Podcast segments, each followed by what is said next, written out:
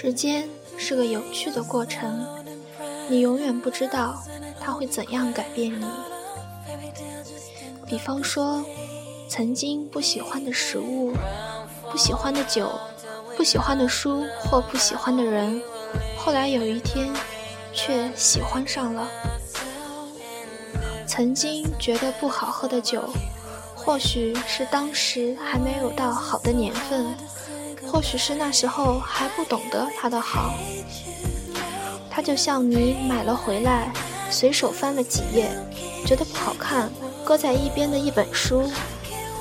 若干年后，你无意中再拿起来看，却惊为天人，恨自己当时错过了这么好的一本书。而其实你并没有错过，这就像两个人的相遇。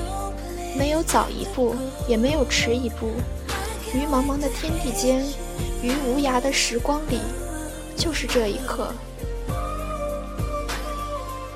只是相遇和相爱之前，我们都要经历一个过程。时间也是觉醒，曾经解不开的奥妙，曾经想不通的事情，曾经不懂的心，后来有一天终于明白了。